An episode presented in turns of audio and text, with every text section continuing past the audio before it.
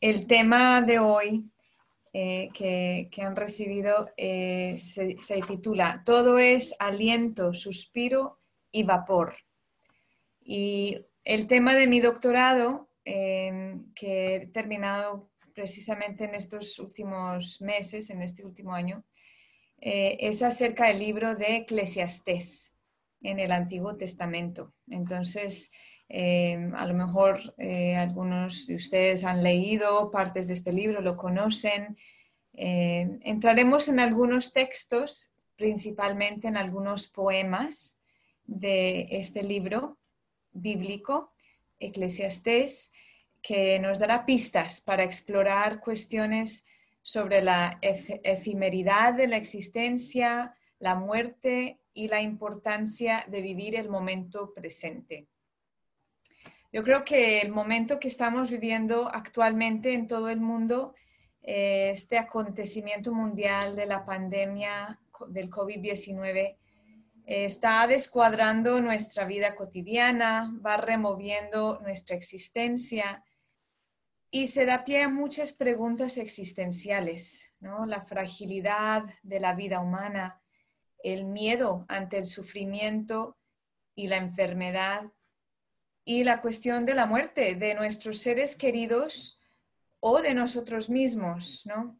Son preguntas que, que quizás ya nos hemos hecho por distintos acontecimientos de nuestra vida, eh, que surgen en muchos momentos por alguna enfermedad o por la muerte de un ser querido eh, o a raíz de alguna crisis, pero que ahora, por, este, por el estado actual de la sociedad y las noticias y el encierre y todo, pues estas preguntas acrecientan y se intensifican.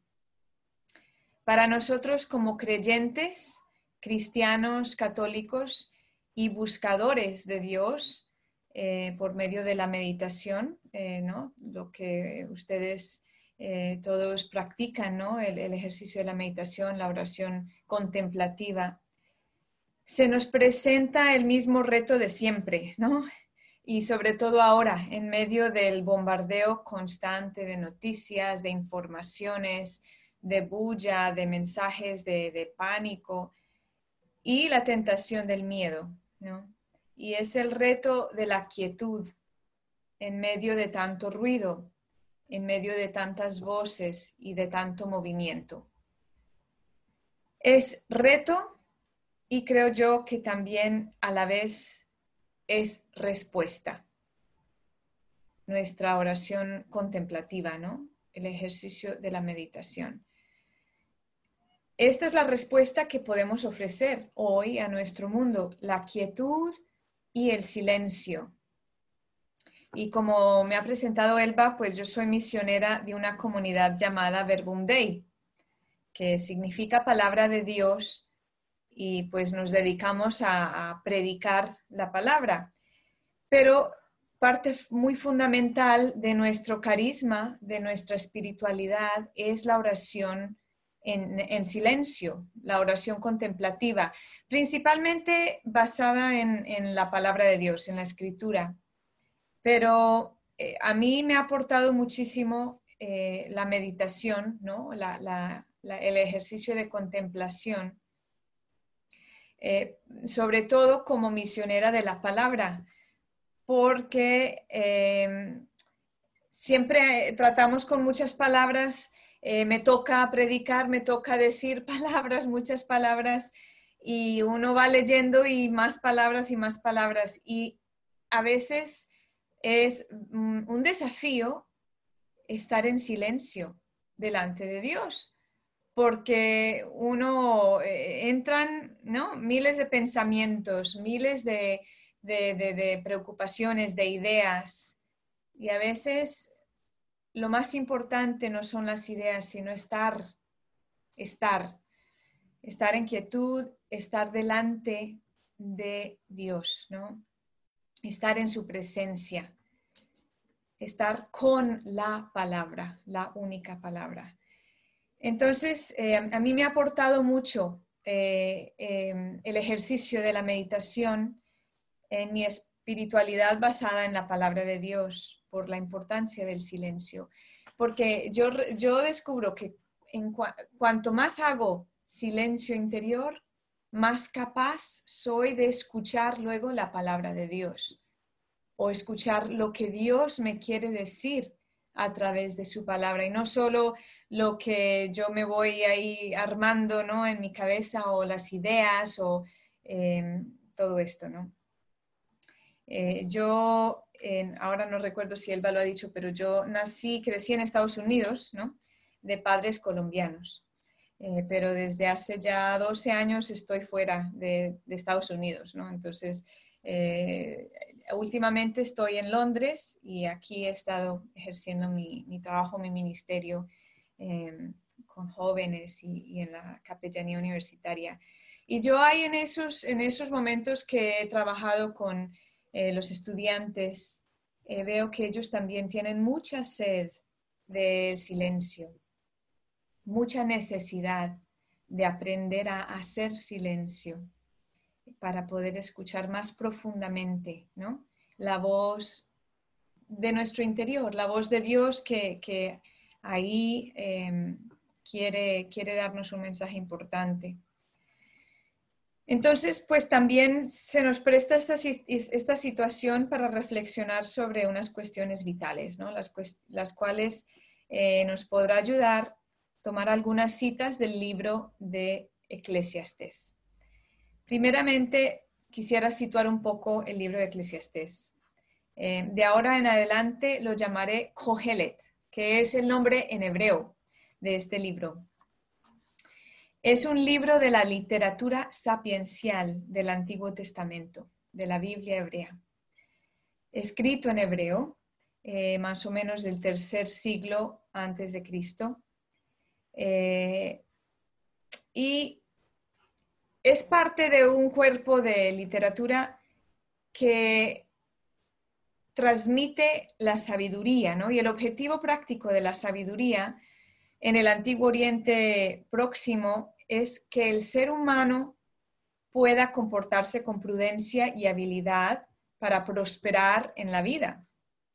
Luego, en los distintos ámbitos de, la antigua, de la cultura del Antiguo Oriente Próximo, pues eh, cada cultura va teniendo sus escritos sapienciales, ¿no? En Grecia esto se convierte en filosofía, eh, en Mesopotamia y en las demás culturas van tomando también sus, sus escritos, sus, tienen sus sabios, ¿no? En la revelación bíblica, también la palabra de Dios adquiere una forma de sabiduría.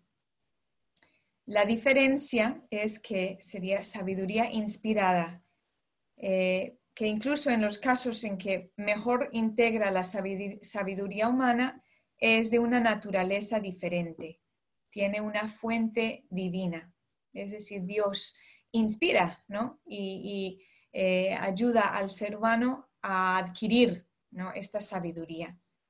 Y yo creo que hoy en día es supremamente importante, ¿no?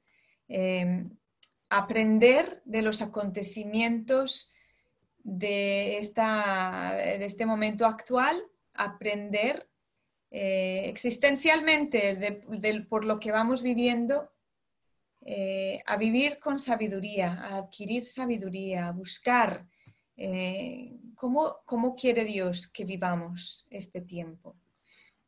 Entonces, mm, esperemos que Coelet nos ayude un poco en esto. Em, uno de los mensajes que, se transmite a través de todo el libro de Coelet eh, es la efemeridad de la existencia. Em, quizás el libro de Coelet es poco conocido. Quizás una de las frases más célebres que habrán escuchado seguramente, pero que le da a veces mala fama, es vanidad de vanidades. Todo es vanidad. Esta palabra en hebreo que pues traducimos tradicionalmente o que hemos escuchado como vanidad, es una de las palabras más frecuentes en el libro de, de Coelet. En hebreo es Hebel, se dice Hebel. Y es, es bonita esta frase, de hecho, escuchar. Esta, esta frase, este es el eh, capítulo 1, versículo 3, y luego se repite en todo el libro, ¿no? Este refrán, vanidad de vanidades. En hebreo se escucharía así, Hebel Jabalim, Amar Kohelet, dice Kohelet. Hebel Jabalim, Hakol Hebel. Y a ustedes que son meditadores, que a lo mejor tienen alguna sensibilidad de, oído, no sé, es interesante pensar que, a qué les lleva escuchar esas palabras incluso en el mismo idioma original, ¿no? En el hebreo. Hebel Jabalim, ¿no? El hebreo es muy bonito y tiene muchos sonidos guturales. Necesitas usar ahí la garganta, la respiración, el aire para, hacer el sonido de estas eh, palabras guturales. Hebel. Y, es súper bonito porque literalmente la palabra Hebel significa aliento, soplo, vapor, respiro. Así que entendida como una metáfora, nos ofrece un significado muy rico. Más que decir vanidad de vanidades, todo es vanidad, casi sería hasta mejor y algunos eh, eh, eh, biblistas lo traducen, todo es aliento, todo es aliento. esta forma, vanidad de vanidades, como el más grande aliento el más grande soplo. Es una manera de, em, exaltar, ¿no? Hebel, el más grande aliento. Todo es efímero, todo es pasajero, pero no necesariamente todo es en vano. Y yo creo que ahí es, es muy diferente, ¿no? Mm, darle el sentido de vanidad o ir al sentido original de la palabra literal que es respiro, soplo, aliento, ¿no? La metáfora da más de sí, que vanidad a veces tiene un, sentido muy negativo, ¿no? Entonces, em, aliento, el más grande de los, el más grande de los suspiros. Y este, esto es, nuestra vida es un soplo. Aquí voy a poner un momentico. Ah, quería compartir mi pantalla, solo para compartir una frase del Salmo 144, versículo 4. Dice, el hombre se asemeja a un soplo, sus días a una sombra que pasa. Contemplar el hecho de que nuestras vidas se pueden extinguir en cualquier momento como una llama, ¿no? Por una ráfaga de viento, que nuestra vida es tan frágil, pero es que a la vez palpamos y experimentamos que la vida humana también tiene tanta resiliencia, ¿no? Tanta fuerza. Nuestra vida está sostenida porque Dios sostiene nuestro ser y desea que existamos. Solo es por mostrar el, este, El hombre se asemeja a un soplo, sus días a una sombra que pasa. Y nuestra vida está sostenida porque Dios sostiene nuestro ser y desea que existamos. Cada momento, cada instante, Dios sostiene nuestro existir, como también este Salmo 90, versículo 12. Enséñanos a contar nuestros días para, que adquiramos un corazón sabio. Y es, bonito también esta cita, porque estas últimas dos palabras de este salmo mm, pueden ser o un corazón sabio o una sabiduría con corazón, ¿no? Una sabiduría con corazón. Es decir, no una sabiduría vacía de ideas, de, de conocimientos, sino una sabiduría que está conectada ¿no? a la existencia humana, al corazón humano, a lo más esencial y lo más principal que es pues el amor, ¿no? Nuestro, nuestro por qué vivir. Entonces encontramos que hay una estrecha relación entre la vida y la muerte, una línea fina. Por lo general, si nos sentimos bien y estamos fuertes, no pensamos mucho en la muerte o en la posibilidad de morir.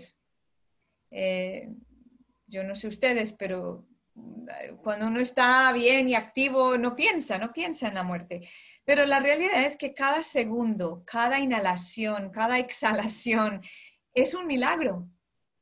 Es que es un milagro que yo ahora estoy viva. Cada vez que meditamos y que nos centramos en el mantra y en nuestra respiración, es reconocer este milagro de nuestra existencia y el don que es vivir. Ahora vamos a pasar al primer poema del libro de Coelet.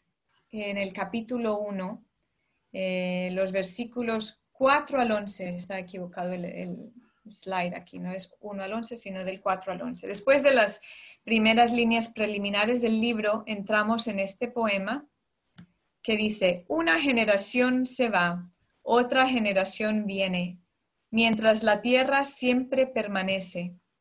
Sale el sol, se pone el sol. Corre por llegar a su puesto y de allí vuelve a salir.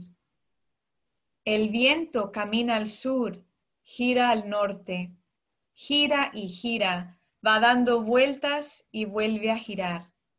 Todos los ríos caminan al mar y el mar nunca se llena. Cuando llegan al lugar a donde van, desde allí vuelven a caminar. Todas las cosas cansan y nadie es capaz de explicarlo. No se sacian los ojos de ver, ni se cansan los oídos de oír. Lo que pasó, eso pasará. Lo que se hizo, eso se hará. No hay nada nuevo bajo el sol si de algo se dice, mira, esto es nuevo, esto ya sucedió en otros tiempos mucho antes de nosotros. Eh, nadie se acuerda de los antiguos y lo mismo pasará con los que vengan, no se acordarán de ellos sus sucesores. Me parece bonito esto también. Eh, si de algo se dice, mira, esto es nuevo, esto ya sucedió, ¿no? Un poco esto, lo de la pandemia. Ay, esto sí que no, nos ha tocado a ninguno de nosotros, pues realmente toda nuestra generación. Es una cosa muy nueva. Nunca nos ha tocado encerrarnos y así tener tanta precaución. Pero esto ya sucedió. Hace 100 años esto ya sucedió, ¿no? La influencia española, eh, otras pandemias, la peste, estas cosas se han visto muchísimo en la historia humana, lo que a nosotros no nos ha tocado.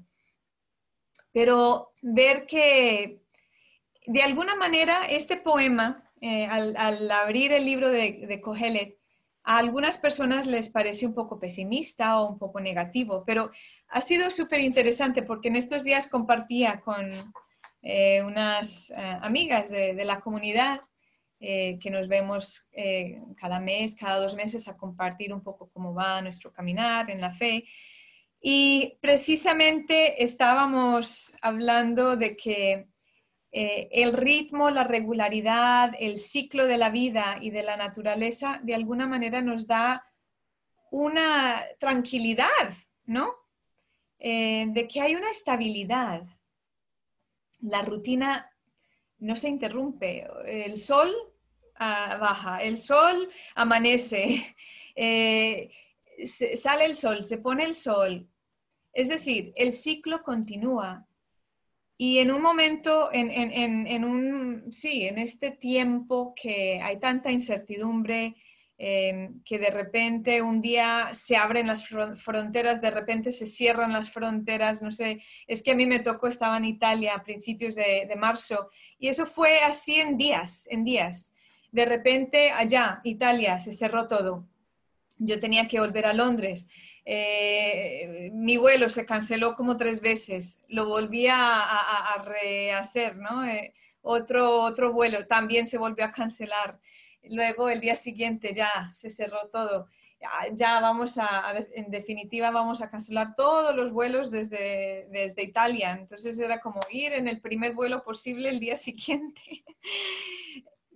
Era un, tiempo así como de tanta incertidumbre. Luego aquí en, Inglaterra, em, eh, de repente, pues no, ya no se va a celebrar la misa en la iglesia. Bueno, y luego de repente se va a cerrar todo el país cada día era una noticia nueva, una cosa nueva, ya es esto, ya es lo otro, cambiante, los políticos no, no, no saben qué hacer. Claro, porque no saben, es algo que no han vivido antes. Entonces, eh, en medio de tanto cambio y de tanta inseguridad, eh, aquello que sí es seguro y consistente, por la primera vez no es aburrido, sino que ofrece seguridad y ofrece paz.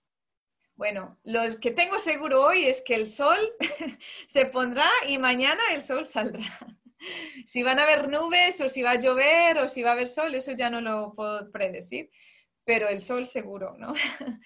Y, esto es bonito, ¿no? Es bonito eh, rescatar, ¿no? De, en medio de lo cambiante, eh, lo que es permanente. Y y es verdad que el tiempo impone limitaciones, pero también abre posibilidades.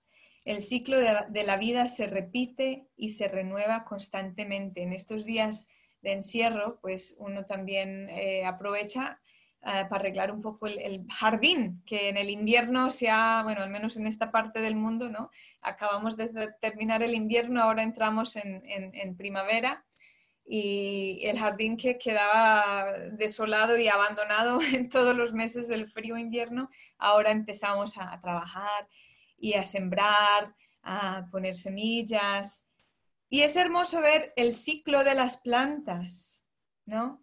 Las plantas que nacen y luego mueren, pero esa misma planta que muere, la volvemos a meter ahí en la composta, la volvemos ahí a enterrar para que los gusanitos ahí hagan su trabajo, su labor y eso se vaya renovando otra vez y, luego llega a ser una tierra muy fértil, ¿no? Muy, muy nutriente.